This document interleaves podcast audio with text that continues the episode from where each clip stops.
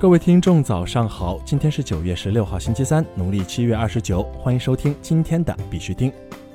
截止到昨天下午十八点，全球数字货币市场总市值为三千七百六十五亿美元，二十四小时成交量为一千二百六十一亿美元。比特币报一万零七百一十六美元，较前一天涨幅为百分之三点四二。以太坊报三百七十三美元，较前一天涨幅为百分之二点六二。昨天的恐慌与贪婪指数为四十七，前天为三十九，等级为平稳。每日行情分析由青龙社区提供。想了解更多币圈行情资讯和交易策略，请添加公众号“青龙布洛克”。近期比特币呈现持续性的反弹，但总体量能依旧没有释放。如果持续两天的放量，有可能形成圆弧底，量能堆积，伴随着价格的持续反弹，有望再次蓄力向上。在没有突破矩形盘整区一万零九百九十之前的行情属于宽幅性震荡，市场资金面偏紧，但 BTC 锁仓规模不断增加，将有力推动价格反弹。目前需要留意两点：第一，震荡市场矩形阻力平台能否有效突破；第二，量能能否持续供应，短期周线压制以及日线布林中带能否突破并站稳。不破今日，首先以十字星或倒锤小鹰都将面临新一轮调整。在这里呢，必须提示要提醒各位，投资有风险，入市需谨慎。相关资讯呢，不为投资理财做建议。今日头条，银保监会表态，我国大型银行转型方向是数字化。九月十四号，银保监会大型银行部有关负责人表示，近年来四大行的竞争力明显增强，与发达国家银行的差距明显缩小。下一步，我国大型银行的转型方向主要是数字化，要进一步强化公司治理。分析称，随着人工智能、大数据、云计算、区块链等技术兴起，科技赋能金融已经成为金融发展的重要趋势。无科技不金融，逐渐成为行业共识。在公司方面，先进数通面向金融企业提供 IT 解决方案及服务；华软科技在数字金融领域拥有先进产品和解决方案。杭州市下城区设立十亿元区块链产业创投基金，扶持区块链创新企业。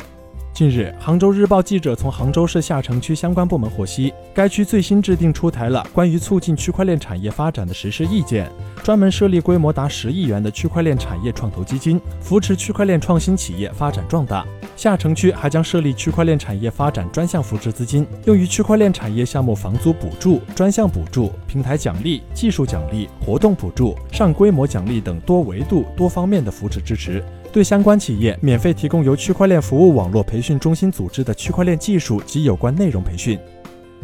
国内新闻：川渝高院诉讼服务合作云签约，未来将以区块链存证技术为支撑。九月十五号上午，四川省高级人民法院和重庆高级人民法院举行成渝地区双城经济圈跨域诉讼服务合作协议云签约仪式。相关负责人介绍，本次云签约所采用的区块链存证技术，尤其是音视频存证、电子协议存证，是未来川渝两地跨域诉讼服务合作的一次技术性试水。下一步，区块链存证技术将在川渝两地跨域立案、信访联控、线上诉讼、联席会议等各项合作中发挥存证、认证、取证等一系列作用。海南省社科院签约专家表示，利用区块链等技术打造海南便利自由营商环境。海南省社科院签约专家李世杰表示，深入贯彻四个超常规创一流营商环境的方针中，建立健全各类市场主体评价反馈机制的要求，还需要在四方面持续发力，其中包括利用互联网、大数据、云计算、区块链等技术，打造海南便利自由营商环境，探索实现信息基础设备间数据信息的高效交换，提升信息基础设施协同能力。马云表示，制造业和服务业都离不开金融业的发展，这一切的核心都要靠云计算和区块链等。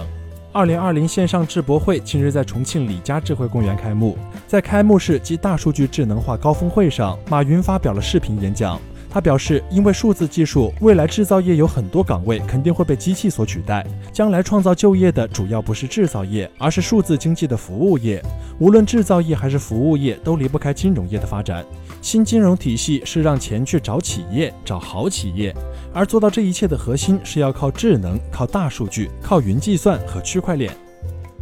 价值超过十亿美元的比特币在以太坊上被锚定。目前，价值超过十亿美元的比特币在以太坊上被锚定，用于在以太中心网络上访问去中心化金融协议。这相当于不到四个月前 DeFi 中锁定的全部值。根据 DeFi Pulse 的数据，大约有九万八千三百个 BTC，价值十点五亿美元，已经使用了区块流的闪电网络以外的协议进行了标记，相当于 DeFi 行业八十五点七亿美元总资本的百分之十二以上。尽管两种协议在三十天内锁定的比特币数量均增加了一倍以上，但 WBTC 吸引的 BTC 继续超过任 WBTC，从大约两万八千三百六十 BTC 增长到五万六千八百五十 BTC，而任 BTC 从一万 BTC 扩大到两万一千五百一十 BTC。国际新闻：俄罗斯计划在明年议会大选中使用区块链投票系统。据 Crypto News 消息。俄罗斯选举委员会表示，在昨天的两次区域选举中使用的区块链投票平台取得了成功。中央选举委员会表示，他们相信该系统的安全性很高。俄罗斯政府表示，他打算在明年的议会大选中推出区块链投票，并使用由俄罗斯国家控股的长途电话运营商俄罗斯电信建造的平台。泰国央行已启动基于区块链的政府储蓄债券发行平台。据 CoinDesk 九月十五号消息。泰国央行上周五宣布，它已推出一个基于区块链的政府储蓄债券发行平台。根据一份新闻稿，泰国央行在一周内出售了价值五百亿泰铢的政府储蓄债券。该稿件还指出，该区块链平台将有助于建立更安全、更高效的政府债券发行机制，并有助于降低相关运营成本。在下一阶段，基础设施将得到扩展，以支持所有不同的政府债券。尼日利亚证券交易委员会发布针对数字货币及加密公司的监管指南。据 TechPoint Africa 九月十五号消息，尼日利亚证券交易委员会已发布针对数字货币和加密公司的监管指南。该机构称，此举旨在保护投资者并制定道德规范。此外，委员会将监管所有数字资产代币发行、ICO、证券型代币 ICO 以及其他基于区块链的发行。韩国投资者就 Upbit 荷兰拍卖代币上市策略提起正式诉讼。据 Crypto News 九月十五号消息，一个韩国投资者团体已就加密货币交易所 Arbit 所谓荷兰拍卖上市策略向韩国监管机构提出正式诉讼，称该策略相当于不正当的 ICO。该投资者团体声称，该公司正在其总部位于雅加达的 Arbit Indonesia 平台上进行荷兰拍卖，出售其未上市的新代币。他们表示，通过荷兰拍卖出售的代币通常会在两三天后在 Arbit 韩国上拍卖，并且该交易所现在每周都这样做。这对币价产生了重大影响。投资者在投诉中写道：“韩国禁止发行加密资产和进行 ICO，请检查 Arbit 代币销售和上市程序的合法性。”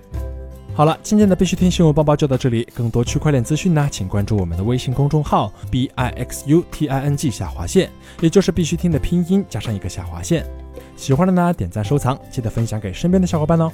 最后呢，感谢各位听众的支持，祝大家度过美好的一天。我们明天再见。